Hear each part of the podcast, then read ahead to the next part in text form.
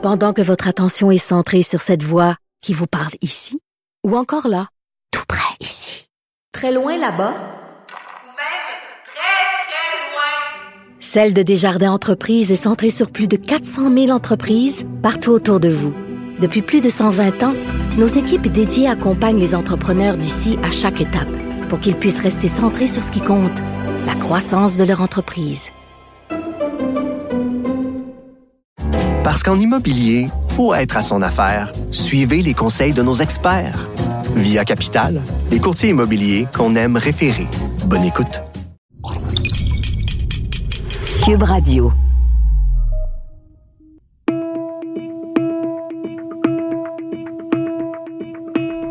Épilogue. Bienvenue dans le premier épisode de notre thème sur la crise étudiante. Je suis Benjamin Tremblay, je suis en compagnie de mon collègue Denis Martel. Salut Denis. Salut Ben. Épilogue, c'est un podcast qu'on a pensé à la manière d'un épilogue. On demande aux acteurs principaux de notre histoire d'épiloguer, si on peut dire, sur les événements marquants auxquels ils ont participé, pour mieux comprendre leur rôle dans le récit national. Est-ce que leur vision des événements a changé avec des années de recul? et quelles leçons les nouvelles générations peuvent tirer de leurs réflexions?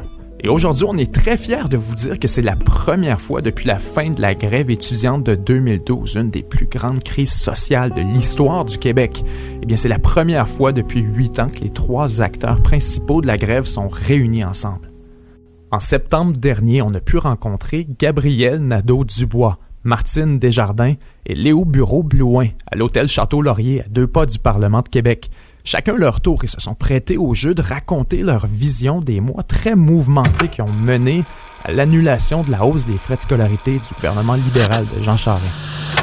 À bien y penser, je pense que ce sera la première fois qu'on se retrouve euh, dans un contexte comme celui-ci pour reparler de 2012. Ça va être intéressant. J'ai hâte de voir euh, c'est quoi les, bilans, les leçons que Léo et Martine tirent de ces événements-là. Euh, ouais, je pense que ça va être une belle discussion parce que c'est des événements qui, je vais parler pour moi, mais je pense qu'ils vont être d'accord avec moi, qui ont, sais, moi, qui ont bouleversé ma vie complètement, qui ont changé la trajectoire de ma vie de manière euh, irrémédiable. Puis en fait, c'est la même chose pour des centaines de milliers de jeunes Québécois puis de jeunes Québécoises qui ont aussi vécu ce moment-là comme un, comme un point tournant dans leur vie. Fait que, ouais, je pense que ça va être une belle discussion. Après la grève, les trois ont flirté avec la politique active. Gabriel Nadeau-Dubois est d'ailleurs encore député et co-porte-parole de Québec solidaire à l'Assemblée nationale. Et au bureau Blouin a été brièvement élu en 2012 dans le gouvernement du Parti québécois de Pauline Marois, qui avait été nommé adjoint parlementaire pour les dossiers de la jeunesse. Quand le gouvernement a été battu aux élections suivantes, il a poursuivi ses études en droit. Martine Desjardins, elle, de son côté, a tenté sa chance comme candidate dans GROU pour le Parti québécois en 2014, mais elle n'a pas été élue.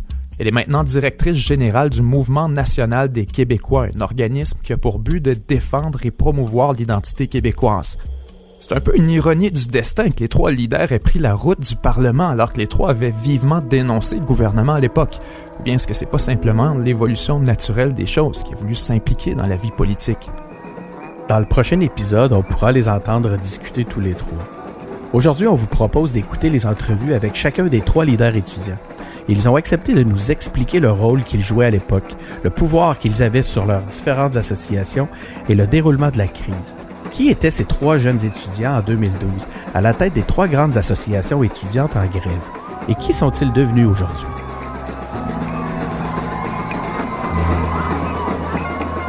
D'abord, avant de plonger dans le récit de Léo, Martine et Gabriel, c'est quoi la crise étudiante de 2012 et pourquoi ça a pris une telle ampleur? Remontons ensemble au 21 février 2005. Le gouvernement Charest annonce la conversion de 103 millions de dollars de bourses en prêts. C'est le déclenchement de la grève étudiante de 2005. Cinq ans après cet épisode, le problème de financement des universités revient sur la table lorsque Denis Brière, à ce moment le recteur de l'Université Laval, dit que les universités n'ont pas le choix et que pour combattre les lourds déficits institutionnels, faudra augmenter les frais de scolarité d'au moins 1500 dollars par année. Le débat est relancé. Le 18 mars 2011, le gouvernement libéral majoritaire de Jean Charest dépose un budget dans lequel il prévoit une hausse des frais de scolarité, 325 dollars par année pendant 5 ans, pour un total de 1625 dollars, C'est une augmentation de 75% Immédiatement, l'opposition s'organise chez les étudiants. Le 31 mars 2011, une manifestation de l'AC à Montréal a lieu devant les bureaux de Jean Charest sur la rue Sherbrooke. Il y a au-dessus de 2000 personnes. L'atmosphère est tendue et la tension est palpable. La police de Montréal commande une intervention de l'escouade tactique. La table est mise pour les mois à venir. Pendant le printemps et l'été 2011, les manifestations gagnent en popularité. Le 10 novembre, 200 000 étudiants québécois sont en grève lancer un dernier signal au gouvernement Charest. Le 23 janvier, la FEC et la FEUC évoquent ouvertement la possibilité d'une grève générale illimitée. 2011 finit sur une impasse, et c'est en 2012 que les choses déboulent rapidement. D'abord, le 13 février, c'est le début de la grève générale de plusieurs associations étudiantes. Trois jours plus tard, le 16, la ministre de l'Éducation, Lynn Beauchamp, ordonne aux cégeps et aux universités de ne pas reconnaître le droit de vote des étudiants et va même jusqu'à inviter les enseignants à franchir les lignes de piquetage. Pour les étudiants, c'est scandaleux. Le 22 mars 2012, une des plus grosses foules de l'histoire du Québec est rassemblée pour manifester dans les rues de Montréal. 310 000 étudiants québécois sont en grève. Après le soulèvement spectaculaire du monde arabe qu'on appellera le printemps arabe, au Québec, on parle désormais de printemps érable. Es-tu arrivé l'ambulance? Il y a cinq minutes, j'ai lâché le 911, il a dit qu'il y avait une ambulance en route. Pour le gars en arrière, ça, avec l'œil? OK. La tension atteint des niveaux dangereux, alimentés par la répression des forces policières. À Victoriaville, une manifestation tourne à la tragédie quand la police ouvre le feu sur la foule avec des balles de caoutchouc. Un étudiant prend une balle en plein visage et perd l'usage d'un œil. À bout de souffle et sans recours, la ministre de l'Éducation, Lynn Beauchamp, démissionne de son poste le 14 mai 2012. Elle est remplacée par Michel Courchaine. Madame Courchaine va, dans les heures qui viennent, convoquer les représentants des associations étudiantes à une rencontre pour faire le point. Mesdames et messieurs, chers compatriotes, ce conflit a déjà trop duré. La patience des Québécois a atteint ses limites. Quatre jours plus tard, le 18, c'est l'entrée en vigueur de la loi spéciale, la fameuse loi 12. La loi prévoit différentes mesures pour assurer le retour en classe et la fin de la grève, notamment des amendes élevées pour les manifestants et les grévistes. La loi est immédiatement condamnée par le barreau du Québec, Amnesty International, le Conseil des droits de l'homme et l'ONU. On pense que c'est avec une loi spéciale qu'on va faire taire la jeunesse du Québec. Ce gouvernement-là semble préférer nous mépriser plutôt que de nous écouter. Mais s'il croit que c'est avec des matraques ou une loi spéciale qu'il va nous faire taire, il se trompe! Loi 12 dégrade sévèrement les relations entre les étudiants et le gouvernement, et c'est là que commencent les manifestations de casseroles à Montréal. Il est impossible de rester sur les lignes de côté. Tout le monde a son opinion sur la grève et il va sans dire qu'à un certain moment, la crise étudiante devient presque une crise sociale.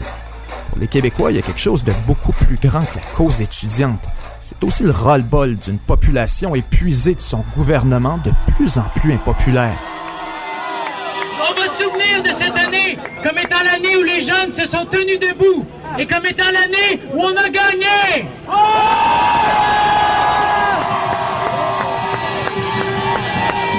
Soyez fiers, continuez parce qu'on a peut-être les pieds pleins d'eau, mais on a la tête remplie d'espoir, remplie d'espoir d'un monde meilleur, d'un monde où le gouvernement de Jean Charest incarne un passé et où nous les jeunes sommes l'avenir. Et ce qu'on veut savoir aujourd'hui, c'est comment est-ce que les leaders de ce mouvement étudiant qui a marqué l'histoire voyaient leur cause et leur lutte à l'époque. Sans plus attendre, huit ans plus tard, voici d'abord Gabriel Nadeau-Dubois, puis Martine Desjardins et Léo Bureau-Blouin.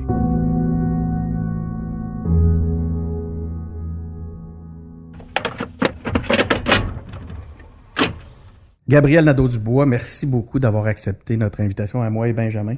Je suis très content d'être ici avec vous. Ouais.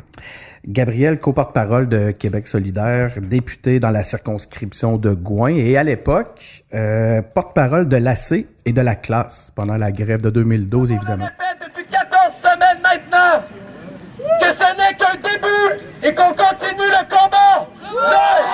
Est-ce que à ce genre d'exposition médiatique-là et c'est un rôle que vous voyez d'avance? Je vais être euh, devant les caméras tous les jours, puis ça va être où ça vous a surpris de voir qu'il y avait cette dimension-là qui venait avec, qui était indétachable?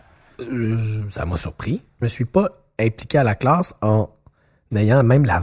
Non seulement je savais pas que ça arrivait, mais j'avais même pas la volonté d'être euh, à l'avant-scène. C'est-à-dire qu'il faut comprendre, moi, je commence à m'impliquer dans le mouvement étudiant autour de 2007-2008 en tant que simple militant.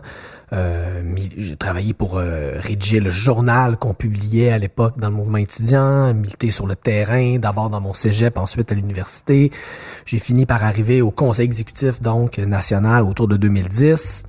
Euh, jamais je pouvais savoir, jamais j'aurais pu imaginer que 2012 aurait l'ampleur que 2012 a eu, que 2012 serait 2012, euh, d'une part, puis encore moins que j'y jouerais un rôle public aussi important. Je l'ai jamais prévu, je l'ai jamais vu venir.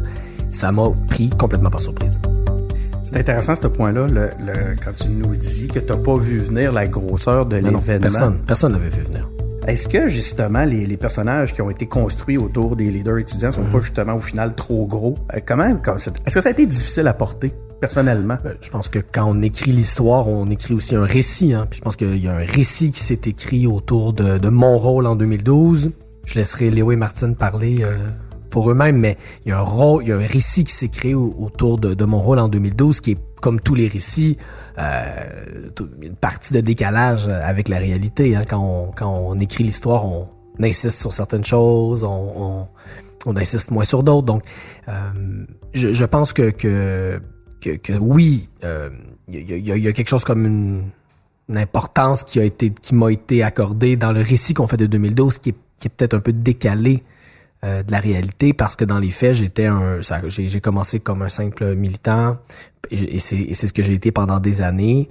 Tout d'un coup le mouvement nous a tous surpris Euh, bien sûr on souhaitait que ce soit gros hein. C'est pas un accident. Quand je dis que ça nous a surpris je veux pas dire que c'est un accident. On a travaillé d'arrache-pied pendant des années à d'abord prêcher dans le désert, ensuite prêcher à des tout petites poches de convaincus, puis étudiant par étudiant, étudiante par étudiante, assemblée par assemblée, cégep par cégep, université par université, département par département, classe par classe. C'est beaucoup de travail de militant. Euh, des années, des, des milliers d'heures investies pour convaincre un individu à la fois pour récolter des années plus tard cet énorme mouvement social euh, qu'on souhaitait, qu'on appelait de nos voeux, mais qu'on n'a pas vu venir. Que vous pensez jamais Ben que ça allait non. être aussi gros. Ben d'un- côté, toute cette Ben puissance médiatique-là, Mhm. mais de l'autre côté, un devoir d'agir auprès des associations. Mhm. Est-ce que vous aviez les moyens de vos ambitions? Est-ce que vous aviez les Personnellement? suffisamment franches pour agir?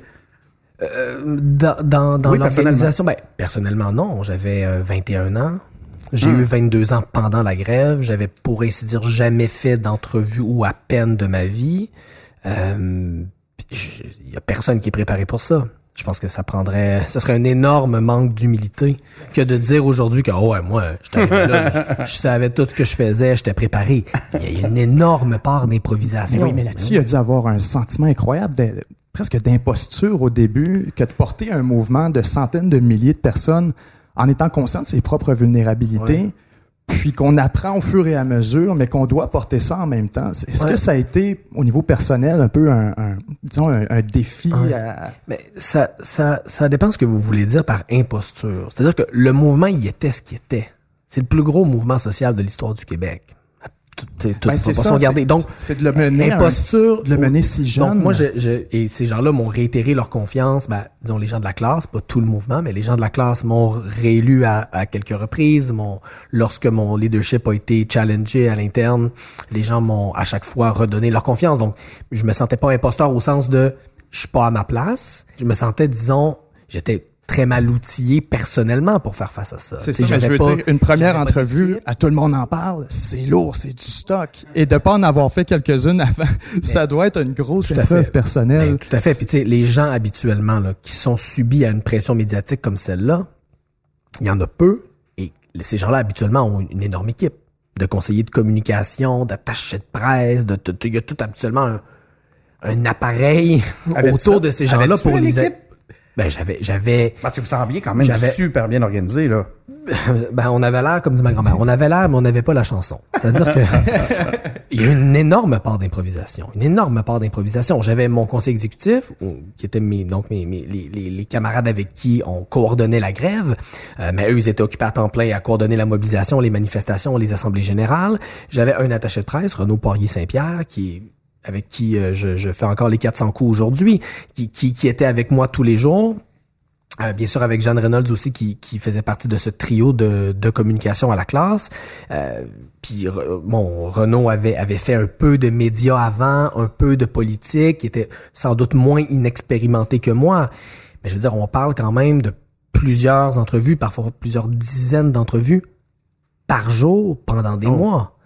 Euh, donc, est-ce que, est-ce que, est-ce que j'avais une équipe? Je dirais, j'avais l'équipe que j'avais puis qui, qui a fait des miracles, mais est-ce que j'avais l'équipe à la hauteur, juste en été- termes de nombre de faites- personnes, de ce que, ça, que ce que ça représentait comme exposition médiatique? Bien sûr que non. Vous avez fait vos classes en même temps, finalement, que vous le viviez. On, on, on a appris, en- moi j'ai appris à être porte-parole en étant porte-parole.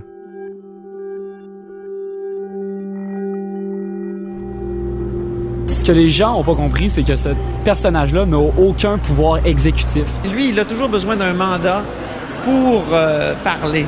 Donc souvent, euh, ça va être sa manière de se défiler. J'ai pas parlé à mes assemblées de cette question-là comme sur la question de la violence.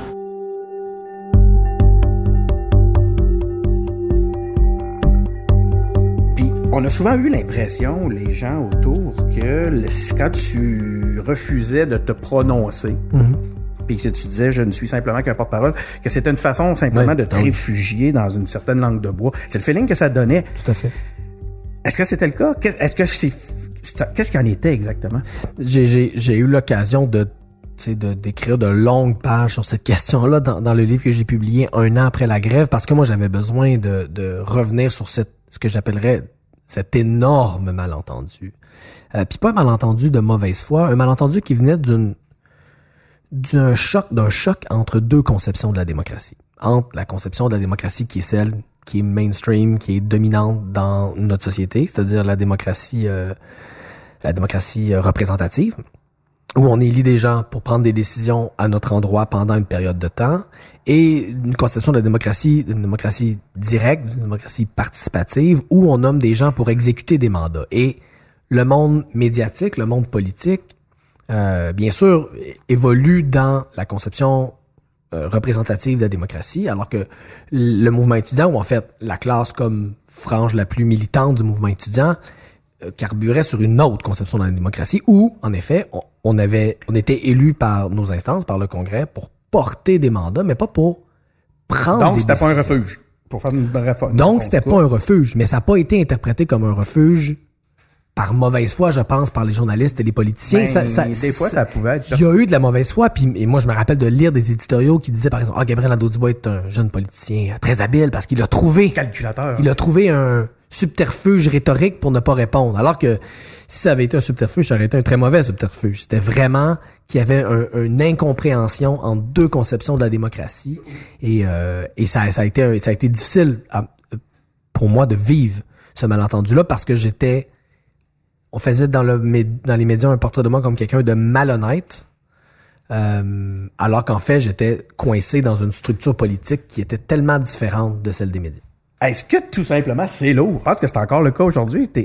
On t'a Ouais. présenté d'ailleurs comme co-porte-parole. Est-ce que tu vis encore ça et est-ce que c'est lourd? Ben, D'abord à l'époque, puis ensuite maintenant. À, à l'époque, c'était lourd, mais c'était plus que lourd. C'est ce qui a éventuellement mené à ma démission. Ah, ouais. que lorsque j'ai remis ma démission au mois d'août, c'était notamment, il y avait des raisons aussi de fatigue mentale, de fatigue physique, mais euh, une, une des, une des raisons politiques fortes de ma démission, c'est que j'étais dans, un, dans une situation complètement paradoxale où d'une part, nos adversaires, notamment le gouvernement libéral, voire Jean Charest lui-même, avaient comme stratégie politique très claire d'utiliser la classe et moi, individuellement, comme porte-parole de la classe, comme repoussoir, comme euh, comme épouvantail dans l'objectif de gagner les prochaines élections. C'était sa stratégie, c'était clair, il ne manquait jamais une occasion de parler de la rue, de parler de la classe, de parler de Gabriel Nadeau-Dubois. Il- il- Le récit politique qu'il racontait, j'étais le méchant dans ce rôle-là. Et donc, ça, ça, ça, ces propos-là me renvoyaient vers moi une- une- énormément de pouvoir,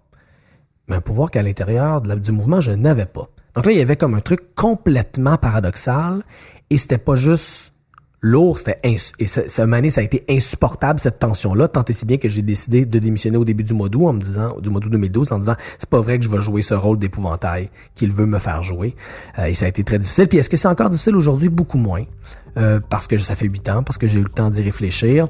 Et il faut quand même dire que oui, je suis porte-parole de Québec solidaire aujourd'hui, mais c'est- c'est- ça reste un parti politique qui, qui où Manon et moi, comme, comme co-porte-parole, maintenant comme leader parlementaire, on a quand même une capacité plus grande d'exercer un leadership dans l'organisation et je me retrouve pas, je me, je suis, je me suis jamais retrouvé, puis je pense que je me retrouverai jamais dans une situation aussi tendue euh, à Québec solidaire que j'ai pu le Que vivre à pu vivre à l'époque. Ça n'a rien à voir, c'est pas la même culture politique, c'est pas le même contexte politique, c'est c'est vraiment deux bébites très différentes.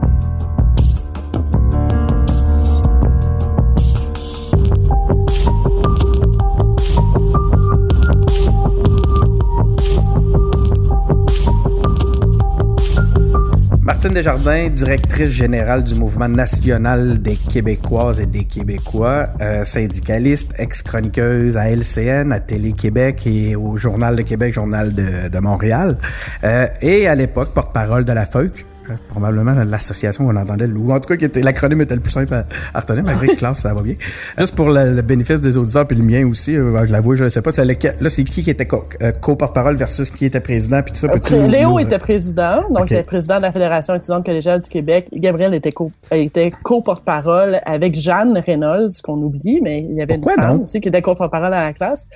Euh, puis, euh, c'est ça, moi, j'étais présidente, en fait, de la FEC. Pourquoi Jean Reynolds n'est pas dans le. On n'en parle pas, on n'en entend pas parler, En pour fait- rentrer dans la légende en, même- en- en même Ouais, temps que toi et, et Léo et Gabriel. Ben, en fait, pourquoi elle est pas là? Ben, je dirais, euh, elle était pas là non plus euh, dans les grandes entrevues ou dans euh, dans les sorties. Elle a été dans une sortie publique avec nous. On était quatre quand on a fait comme l'annonce de notre coalition, là, qui était principalement médiatique, euh, au mois d'avril en 2012. Mais sinon, euh, il n'y a pas eu vraiment euh, d'autres moments où on a dû euh, faire d'annonce où elle, était là. C'était principalement Gabrielle, qui était toujours là dans les grosses entrevues aussi. Donc, toi, tu étais négociatrice à, à l'intérieur de ça comme présidente. Ton rôle, ça consistait Ouais. à quoi précisément? Mon rôle, en fait, c'est de déterminer le plan d'action, être porte-parole et mener la table de négociation pour la fédération universitaire. Donc, j'avais un rôle de- assez important et euh, j'ai été accompagnée à ce moment-là de dans ce rôle-là d'une équipe de huit personnes. Donc, on avait l'impression qu'on était comme probablement une centaine. On était juste huit à la FERC. Euh, une équipe euh, soudée assez solide. Euh, c'est des gens que je vois encore aujourd'hui qui sont des très bons amis. On m'avait formé quand je suis arrivée à la FERC en me disant que j'étais seule au sommet. Donc, Oh. euh, s'il y avait des décisions à prendre, ben, il fallait que je sois capable de les assumer. Autrement, ben, la porte était pas très loin. Ben, moi, j'étais quand même un peu plus vieille que, les, que, Léo Gabriel. J'avais, euh, j'ai eu 30 ans en 2011. Euh, j'étais au doctorat, j'avais déjà passé euh, à travers le réseau universitaire, j'enseignais, j'étais chargée de cours et j'étais même assistante de recherche à l'époque. Fait que moi, me retrouver à la fin que c'est parce que je l'avais voulu.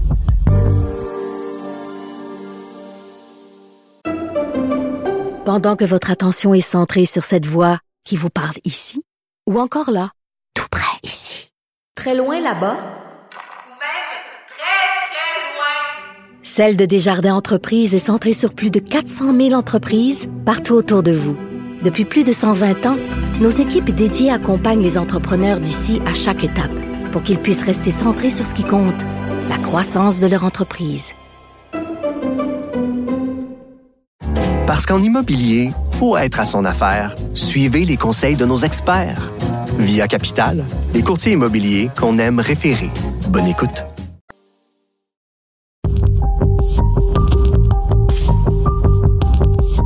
C'était quoi ton, ton rôle, ta spécialité dans la coalition? Là? On parle des trois. On parle de, entre toi, Léo, Gabriel, euh, avec euh, Léo et Gabriel. Ouais, c'était quoi Euh, ta spécialité? T'étais la corrosive, t'étais la conciliante, la médiatrice, la, la, le bon cop, bad cop. Avais-tu un, un, un- qui, relève, qui relève un peu plus de l'intangible? C'était quoi ton, c'est où tes forces? Hey, c'est une bonne question. On m'a toujours dit que j'étais celle qui négociait, mais tu sais, en même temps, des fois, j'avais l'impression de jouer de backup. Ça dépend qui était de, de l'autre côté. Tu sais, par exemple, si c'était Léo, des fois, c'était moi qui étais le backup, tu sais, parce que Léo était souvent le bon cop dans ces affaires-là, dans les négociations. Puis euh, là, on me faisait passer pour la bad cop. Bon, c'était correct. Euh, si c'était Gabriel, j'étais rarement la bad cop. À ce moment-là, j'étais pas mal plus la médiatrice. S'il y avait les deux, on m'a souvent identifié comme étant la conciliatrice entre Léo et Gabriel, comme s'il y avait comme Ah. des grands enjeux d'entente. Moi, Euh, j'ai lu des choses là-dessus. Oui, ben c'est ça, exactement. Mais c'est ça, c'est comme si, parce que j'étais une femme, c'est moi qu'il fallait qu'il concilie les deux. Il était capable de se gérer tout seul. Il avait pas besoin de moi.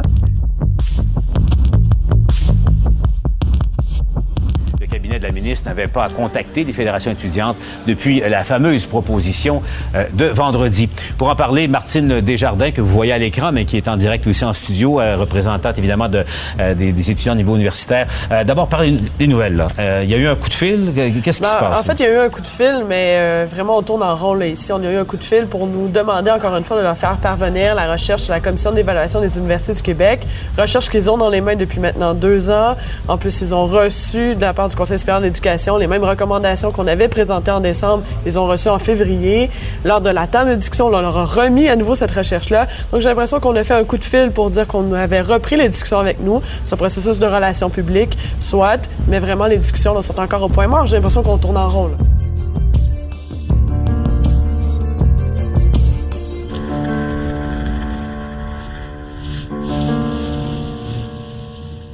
À quel point tu étais à l'aise avec ça, l'aspect médiatique de la chose, qui était quand même pas, tu sais, c'était dans la description de tâche, mais j'imagine que tu n'avais pas en tête que ça allait prendre une telle place dans ton quotidien. Non.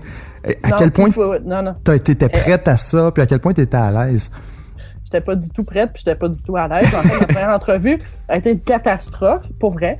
Euh, c'est euh, moi, il faut se rappeler, je suis élue au mois de mai, le 1er mai 2011. En fait, qui est élu à ce moment-là? Stephen Harper, dans un euh, gouvernement majoritaire.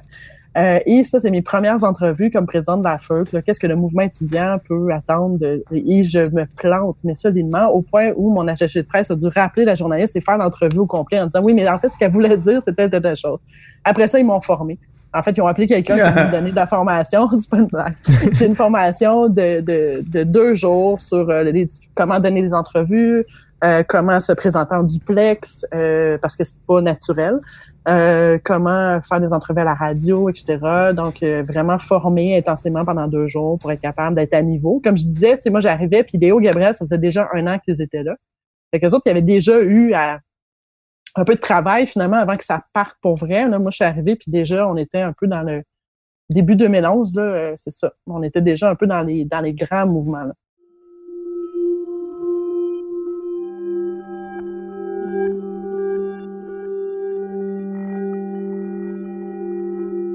Comprendre qu'ils sont prêts aller jusqu'au bout pour les générations à venir. Ils se battent pas pour eux, là, nécessairement. Ils Ça, se c'est battent clair. pour les générations à venir. Mais là, on est rendu dans- un débat politique. Là, on fait de la politique. c'est- c'est clair, c'est un débat qui est politique depuis Exact. le début. Là, Clairement, c'est pas on part d'un économique. conflit étudiant avec des droits de scolarité. Là, on est rendu dans un conflit politique. Je pense que ça a toujours été le cas depuis À ce moment-là, si on pousse la logique, qu'est-ce que vous faites à la tête d'une association étudiante? Pourquoi ne pas vous présenter en politique? Mettez votre figure sur le Non. poteau. Gabriel Nadeau-Dubois, même Je chose. pense pas que ça l'aiderait la cause étudiante actuellement. Nous, ce qu'on veut, c'est vraiment défendre le droit et les intérêts de nos étudiants. C'est ce qu'on fait, c'est ce qu'on propose. Ce qu'on veut revoir, c'est le financement des universités. On va avoir des réponses à nos questions. Mm. Et malheureusement, et c'est la raison pour laquelle c'est un débat politique, c'est que le gouvernement ne veut pas discuter du financement des universités. Il veut seulement mettre de l'avant la hausse du droit de scolarité sans la justifier et en le faisant encore aux contribuables qu'on veut leur refiler la facture, ce qui n'est pas du tout le cas. Au contraire, avec nos propositions, on essaie d'enlever euh, du poids sur les contribuables. Ça, ça s'est transformé. Hein? Ça a commencé avec une- comme une grève étudiante, c'est devenu une crise sociale importante. Est-ce que vous étiez des personnages trop gros, trop médiatiquement, je parle, par rapport à- au pouvoir réel que vous aviez? Euh, ouais, ça, on était. euh, Ben, en fait, oui, moi, je, je, je pense que oui. Je pense qu'on était rendus comme des porte-parole d'un mouvement social, euh, alors que c'est pas pour ça que j'avais été élue. Euh, puis on avait quand même des, des, des gens, c'était quand même 50% de la population qui nous détestait vraiment, euh, au point où je pouvais même plus prendre le métro à Montréal. C'était Mhm. rendu, euh, je pouvais me faire harceler. Puis on avait des menaces de mort aussi, fait que mon équipe avait quand même assez peur pour moi dans les transports publics. Mais euh, je dois avouer que c'est ça, c'était c'était quand même, c'était quand même, c'était plus gros que ça. Pourquoi j'avais signé, c'est clair. Euh, sauf que euh, j'ai beaucoup appris en fait de, de, de ce moment-là. Je pense que par habitude, on finit, tu sais, la pression a comme monté tranquillement, à nous amener jusque-là. Fait que je vivais bien avec ça. Mais c'est sûr que dans ma vie personnelle, tu sais, puis dans la vie personnelle des gens qui étaient autour de moi, tout s'effondrait. On n'avait plus de temps pour rien d'autre. C'était que ça. Euh, euh, c'était très, très, très prenant, en fait, euh, vraiment. Mais je trouve que tu touches un aspect intéressant sur euh, les relations interpersonnelles puis l'impact que ça peut avoir, surtout sur la famille puis les gens qui sont proches. Moi, je me demande, tu sais, c'est un des enjeux certainement qui a été les plus émotivement chargés dans l'histoire récente du Québec où il y avait vraiment deux camps très clairs et un peu comme un oui et un Tout le non. monde se faisait demander, Ouais, comme tu exact. là, toi, t'es de quel bord? T'es de quel bord? Ça allait prendre position. Pas beaucoup de nuances de possible. Peu de gens étaient à cheval. C'était vraiment assez affiché, même dans, sur la place publique. Ouais. Je me demande, euh, dans tes relations personnelles, est-ce qu'il y a des amis que t'as perdus comme ça? Ouais. Ben écoute, euh, oui, mais en fait, euh, moi j'étais en couple à ce moment-là, ça a été fini, hein? parce que j'a- j'avais pas de temps. En fait, tu sais, pour la petite histoire, mon vice-président à la fin, qui est maintenant mon conjoint, on a un enfant ensemble, tu fait que ça a créé d'autres choses, mais ça a fait tomber d'autres choses. Euh, et euh, quand même, tu sais, oui, euh, au niveau de, mes relations des amis que j'ai perdu parce que j'avais plus de temps en 2011, euh, 2012 pour voir qui que ce soit, même 2013 après ça, ça s'est poursuivi. Mais euh, quand même, euh, oui, c'est sûr qu'au niveau personnel, au niveau de ma famille, euh, mais moi, c'est pas si mal. tu sais, J'ai une famille quand même assez tissée serrée. Puis, euh, tu sais, moi, je me souviens, euh, quand il y a eu la loi 78, entre autres, là, euh, il y a un moment où je, tu sais, tout seul au sommet. Hein, euh, fait qu'il y a un moment où il faut que tu prennes la décision de on appelle ou pas au cabinet de la ministre pour essayer de savoir ce qui se passe, etc. Puis, euh, ben, moi, je suis sortie de la chambre j'ai appelé ma mère. Puis ma mère, elle m'a dit, Martine, j'ai aucune idée de ce dont tu es en train de me parler, mais je suis sûre que tu vas prendre la bonne décision. Fait que vas-y, fais le, fais le bon choix.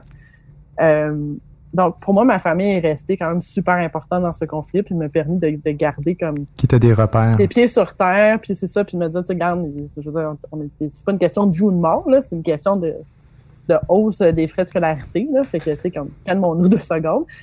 Est-ce que, euh, est-ce que vous faisiez vraiment front commun euh, devant, d'une façon médiatique ou vraiment, là, à- à- quand, quand une fois que les caméras Non. étaient fermées, vous étiez un groupe très uni? Ben, en fait, c'était un front commun euh, fake feu, ça, clairement. Euh, La, la Fédération collégiale, la Fédération universitaire, on est comme des, des, des- on était des, des fédérations un peu sœurs, là, qui avaient été créées euh, à l'origine par le même organisme.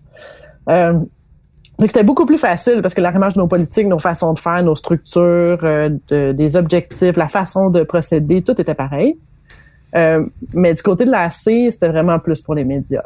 Parce qu'à la base, je veux dire, euh, sur la manifestation du 22 mars, par exemple, Gabriel est allé à Tout le monde en parle, puis s'est fait dire, donc, vous allez être à la manifestation du 22 mars par Guy Lepage. Il n'y avait aucune idée qu'il y avait une manifestation. En fait, son monde n'avait pas encore voté là-dessus, mais nous autres, on avait déjà préparé, marché, tout ça, puis elle partait, en fait, elle terminait à la place du Canada.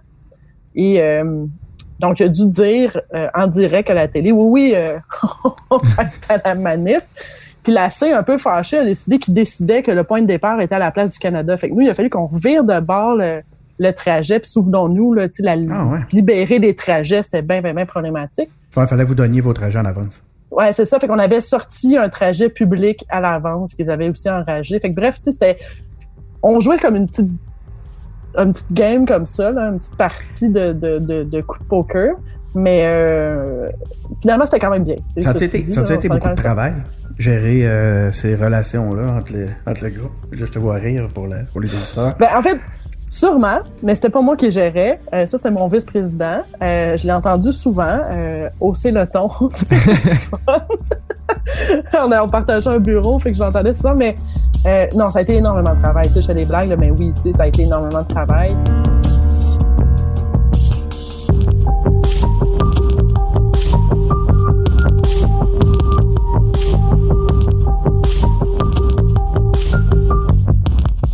Léo Bureau Blouin, avocat, ex-député dans la circonscription de la Vallée-Rapide et euh, porte-parole de la FEC, qu'on disait, FECQ. Exact. Pendant la grève de 2012. C'est quoi l'acronyme? C'est Fédération étudiante collégiale du Québec. C'était quoi ton rôle officiel euh, auprès de ton association étudiante? Moi, mon rôle officiel en 2012, pendant la grève étudiante, c'était celui d'un président. C'était ça le titre. Donc, mon rôle était double. C'était à la fois d'être un porte-parole dans les entrevues médiatiques, les discussions avec le gouvernement, mais aussi un rôle de coordination. J'avais une petite équipe de, de 10 personnes qui travaillaient avec moi, qui étaient des élus aussi. Donc, c'était euh, porte-parole, mais aussi un rôle de, ça, plus stratégique. Euh, où est-ce qu'on s'en va là, comme, euh, comme organisation? Demandais, euh, j'ai demandé aussi à, à tes, aux autres, euh, aux autres leaders étudiants. Hein, c'est même qu'on vous appelle. C'est comment D'ailleurs, comment tu trouves ça ce nom-là? Leader Comment tu vis étudiant. avec le terme leader étudiant?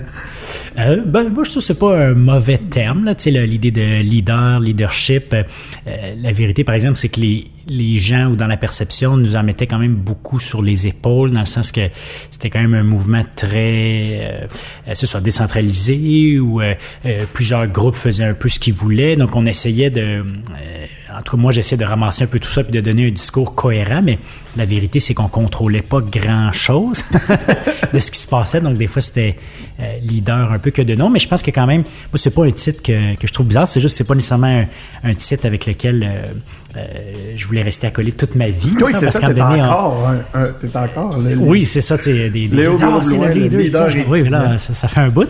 C'est un peu le, le, euh, le défi là, de- de- d'exister puis d'être autre chose que juste cet, cet événement-là. Mais euh, euh, ça, ça m'inquiète pas trop, comme euh, le passage en politique. Puis là, maintenant, ben, comme euh, le travail, tu sais, on fait ça fait qu'on se forge d'autres identités, mais, mais c'est pas une identité trop lourde à, à porter.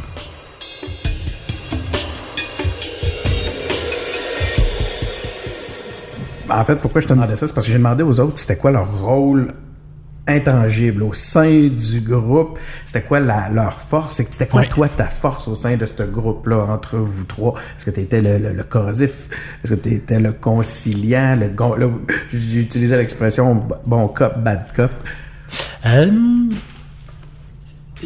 deux choses, peut-être à, à l'extérieur, si je peux dire, ou dans les, les- on peut distinguer peut-être euh, dans les communications publiques versus dans les, les associations étudiantes, comme un peu euh, à l'externe et à l'interne.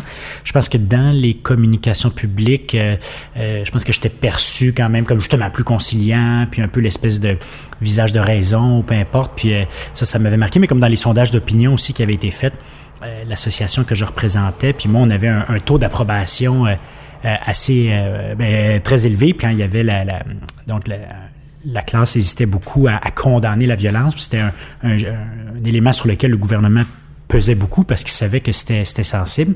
Puis moi, je- j'étais déjà à, à mettre de la pression puis à dire, ben là, regarde, si eux euh, sont pas prêts à, à faire ça et donc à ce qu'on accède aux, aux négociations, ben euh, moi, je, je vais y aller, tu sais. Et euh, donc, j'essayais avec ça de mettre de la pression puis de dire, ben là, c'est beau tout ce mouvement-là, mais il faut qu'on qu'on atterrisse à quelque chose, puis il faut qu'on soit capable de... Fait que, à l'interne, je pense que je réussissais quand même à, à, pousser puis essayer de, de, tenir mon bout. Puis, euh, j'avais peut-être les coudées plus franches dans mon associa l'association que je représentais que, que d'autres, mais à l'externe, je pense que c'était définitivement le conciliateur.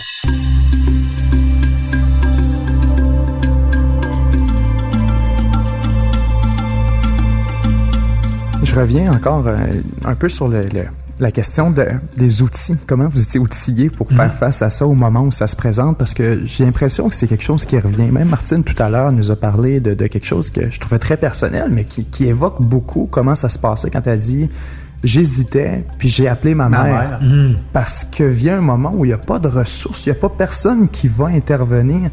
Puis c'est là-dessus un peu que je me, je me demande s'il n'y a pas un sentiment un peu d'imposture, un peu de, de- de- qui manque des outils, qu'on se présente dans un rôle sur un piédestal qui Pourquoi est si moi? haut. Pourquoi maintenant? Exact. Pourquoi moi? Est-ce que j'ai, est-ce que je suis prêt pour ça? De comprendre qu'on est investi de quelque chose, mais que ça nous dépasse un peu. Est-ce Oh, que ça, vous avez été envahi un peu ce sentiment-là des fois? Oh, définitivement. Euh, euh, pratiquement à chaque fois que j'allais sur un plateau de télé ou peu importe, il y a un gros sentiment d'imposture parce que tu dis de un, euh, bon oui, j'ai été élu comme représentant d'une association étudiante, puis mais comme j'avais beaucoup d'événements spontanés aussi qui se passaient, puis je voyais bien que le mouvement aussi devenait beaucoup plus gros que juste la question des frais de scolarité. Puis, ce qui est différent, mettons, d'un mouvement syndical, c'est que, tu sais, dans le milieu syndical, par exemple, ouvrier, il y a cette tradition que si le, président ou le patron, la présidente, peu importe, donne un ordre regarde, on, arrête, on retourne au travail. Sais, les gens suivent un peu les règles. Dans le contexte étudiant, il n'y a pas vraiment de ces règles-là. Puis le, respect de l'autorité ou tout ça, c'est pas vraiment quelque chose qui existe. C'est pour ça que le terme aussi de leader étudiant, des fois, était pas euh, tant approprié. On plus des, des, des gens qui essayaient de canaliser quelque chose, puis on avait une autorité morale, mais Euh, Léo Bureau-Blouin, l'ancienne ministre de l'Éducation, a dit Je ne peux pas livrer la marchandise, donc je vais démissionner. Beaucoup de gens se posent la question quand est-ce allez vous faire la même chose, vous aussi, parce que vous ne la livrez pas, la marchandise. Écoutez, on a une rencontre ce soir à, Québec où l'ensemble des associations étudiantes ont été conviées là, avec la ministre euh, Courchaine. Donc, on se présente là, euh, comme l'a dit Mme Beauchamp, en mode compromis, justement, en mode ouverture, en mode résolution de crise, parce que je ne peux que partager l'avis des gens qui disent que ce conflit a déjà duré euh, très longtemps. Je trouve cependant un peu facile. Martine parlait de, de, sa mère tantôt. Ça m'est arrivé aussi, moi, à me donner, dans, dans mon cas, c'était mon père, mais je me rappelle plus exactement c'était quand, mais c'était dans un, tout un épisode là, de négociation, justement, avec le gouvernement et tout ça. Puis soudainement, on dirait que je sentais tout un poids de dire, OK, qu'est-ce qu'on fait? Est-ce que je peux recommander telle affaire ou pas le recommander? Où est-ce qu'on en est? Puis j'ai été le voir, puis j'étais complètement euh, abattu. Là. Je pense que j'ai braillé d'un bras, puis euh, je sais, je sais pas quoi faire. Là, c'était comme soudainement, on dirait, euh, trop. Fait que c'est l'entourage aussi, tout ça qui t'aide à... Mais on dirait que moi, j'étais tellement... Excuse-moi, qu'est-ce que ton père t'avait dit alors? Ben, je pense qu'il m'avait surtout euh, écouté, justement, puis euh, je pense que c'était surtout de, de, de, me faire parler, de m'écouter, puis de... de euh, finalement, tu sais, que si je le sentais pas dans, dans ce contexte-là, ben, de pas de pas aller de l'avant, de pas recommander, mettons, d'aller de l'avant avec telle entente ou peu importe. Mais... Donc, les deux fois où les, les leaders étudiants ont été chercher de l'aide auprès de leurs parents. Leurs parents leur, les ont aidés à simplement reprendre confiance plutôt que leur dire quoi faire. Oui. Quel est ton souvenir le plus marquant de toute cette saga-là? Mon souvenir le plus marquant, euh, je pense que c'est le 22 mars 2012. Euh, donc ça, c'était euh, la plus grande manifestation qu'il y a eu. Et 200 000 personnes qui sont réunies dans les rues à Montréal. Les, trois associations étudiantes y participent. Donc, euh, euh, moi, Martine Gabriel, on est là. Puis, le mouvement était déjà gros à ce moment-là, mais euh, on dirait que j'avais pas nécessairement conscience d'à quel point c'était gros. Puis là, ben, il y a des gens qui venaient me voir, puis qui me reconnaissaient, moi puis les autres représentants étudiants. Puis de voir cette marée humaine. C'était une journée aussi qui était vraiment belle. ça a vraiment été comme un beau moment humain là, de vivre ça, toute cette solidarité, cette beauté des gens qui sont là. Il euh, n'y a pas eu non plus de, de, débordement. On dirait que c'était comme tout était parfait. Et euh, ouais, c'est un moment qui, qui m'a vraiment marqué. Puis euh, c'est même un des, des, plus beaux moments de, de, de ma vie, là, de voir tout ça, de voir euh, ouais, ce grand, cette grande marée humaine. Ça, ça, ça m'a beaucoup marqué, beaucoup touché. Puis on dirait que c'est vraiment à ce moment-là, un peu sur le tard, peut-être, diront certains, mais que j'ai vraiment réalisé, hey, il y a quelque chose de gros qui se passe. C'est quoi, c'est la cohésion du peuple en marche? Oui, le, le, le, le, peuple en marche, puis de voir que hey, ça, ça, ça a marché notre affaire, le, la volonté mm -hmm. de, de, de, partir un mouvement de protestation, puis de parce que le 22 mars 2012, puis toute la, la grève étudiante de 2012, c'était le fruit de six mois, un an, un an et demi de travail où tu vas voir des étudiants qui sont récalcitrants, puis qui sont comme, ben là, ça vaut-tu la peine, c'est-tu important? Donc, de voir ces, ces dizaines de milliers de personnes-là rassemblées, c'est comme, OK, on a réussi à convaincre bien du monde que ça valait la peine.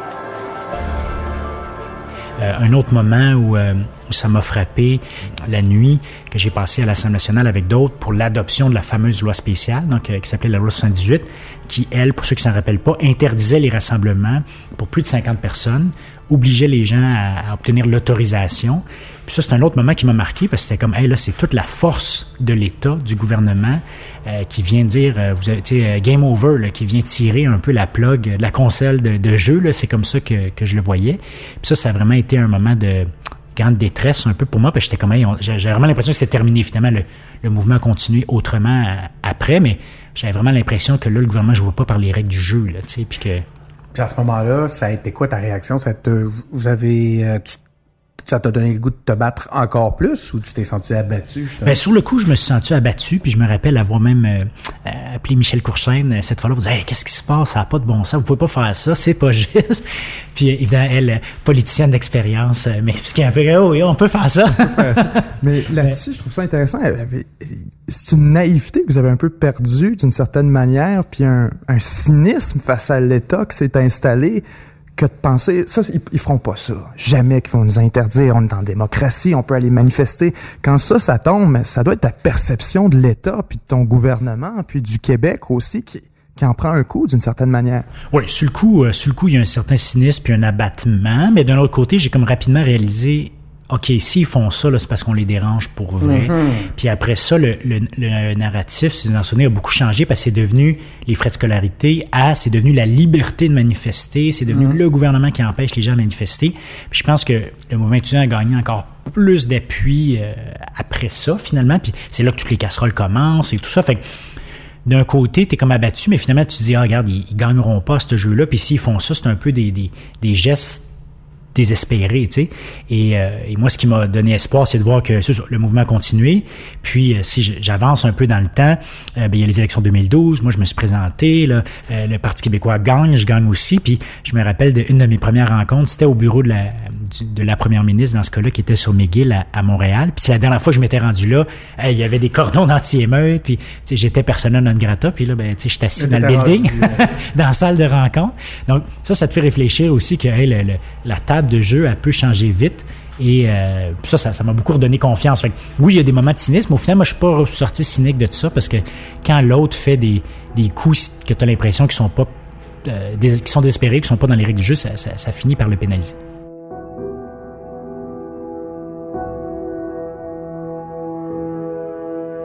Mais penses-tu que tes collègues se sont sentis trahis, que tu joignes le Parti québécois ensuite, puis que l- tous les gains pour lesquels ils avaient milité ne se sont pas réalisés, matérialisés au bout de la ligne?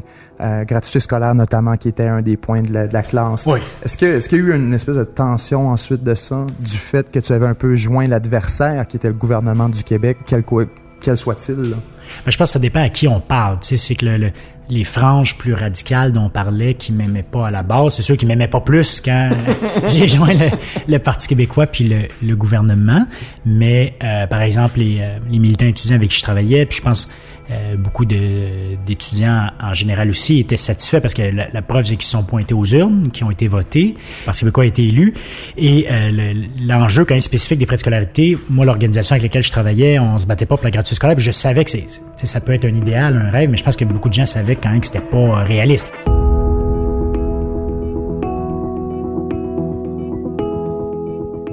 Dans le prochain épisode, on pourra les entendre discuter tous les trois.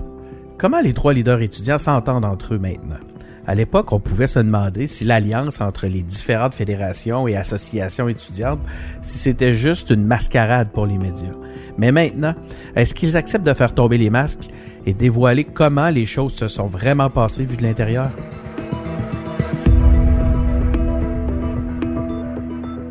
Animation.